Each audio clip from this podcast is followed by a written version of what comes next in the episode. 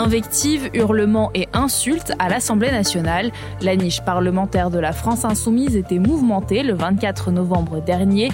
Il y a toujours eu des tensions dans l'hémicycle, mais rarement à ce point et de manière aussi récurrente. La violence, notamment dans les faits, dans les propos, semble s'y installer ces derniers mois.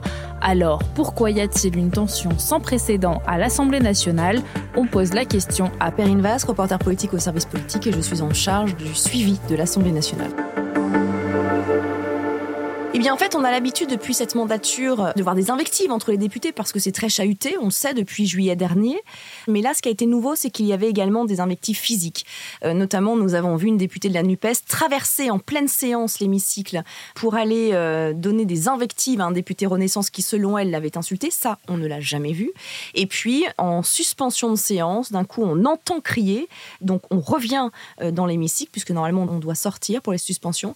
Et là, on voit eh bien, un attroupement au centre de l'hémicycle avec un affrontement presque physique entre Sylvain Maillard, le président par intérim des députés Renaissance, et un député euh, de la Guyane d'hiver gauche, qui sont front à front dans une attitude euh, vraiment très agressive. Le ministre de la Santé doit sortir de l'hémicycle entouré de plusieurs huissiers. La tension est palpable. Et puis on entend des insultes. Toi, tu la fermes de la part d'un député euh, guadeloupéen. Et qu'est-ce qui s'est passé jeudi dernier à l'Assemblée? À l'Assemblée nationale, c'était le jour de la niche parlementaire de la France insoumise. C'est quoi une niche parlementaire?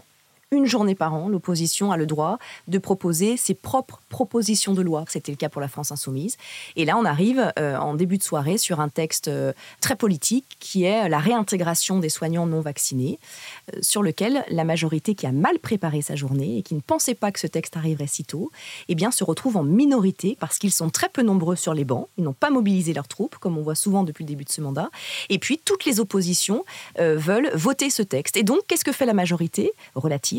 Eh bien, elle fait de l'obstruction parlementaire. En quelques minutes, elle dépose 200 amendements pour retarder les débats, parce que sinon, ça aurait été voté très rapidement, en une heure environ. Et puis, tous les députés de Renaissance eh bien, demandent des interruptions de séance, suivies d'interruptions de séance, et 5 minutes plus 5 minutes pour que les débats n'aient pas lieu.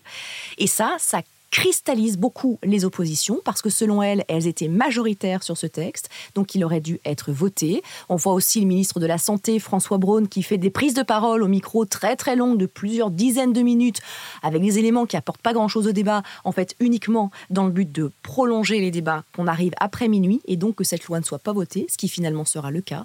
Mais c'est cette obstruction parlementaire gouvernementale et euh, de Renaissance qui a mis le feu aux poudres et qui a exaspéré les tensions. Ça a déjà été comme ça avant Alors, ça a toujours été agité. Moi, j'étais, déjà souvent à l'Assemblée nationale pour le mandat précédent. Mais là, on n'est ni en cohabitation, ni on a une majorité absolue pour le gouvernement. Donc, on est dans une situation tout à fait inédite. Donc, non, à ce point des tensions, on en a rarement vu. Cela s'explique aussi par le fait que pour la première fois au sein de la Ve République hors cohabitation, les oppositions sentent qu'elles peuvent fréquemment euh, passer des textes. Et puis vous avez quand même des oppositions qui ne sont pas anodines. Vous avez le Rassemblement national aussi, euh, vous avez la France insoumise. Alors c'est des oppositions qui sont très combatives, qui ont une idéologie très forte. On n'est plus dans les partis RPR euh, ou UDF qu'on a pu connaître avant. Donc c'est une autre forme d'opposition et ce qui crée beaucoup de tensions au sein de l'hémicycle. Merci d'avoir écouté ce nouvel épisode de la Question Info. Tous les jours, une nouvelle question, de nouvelles réponses. Vous pouvez retrouver ce podcast sur toutes les plateformes d'écoute, sur le site et l'application de BFM TV. N'hésitez pas à vous abonner pour ne rien manquer. À bientôt!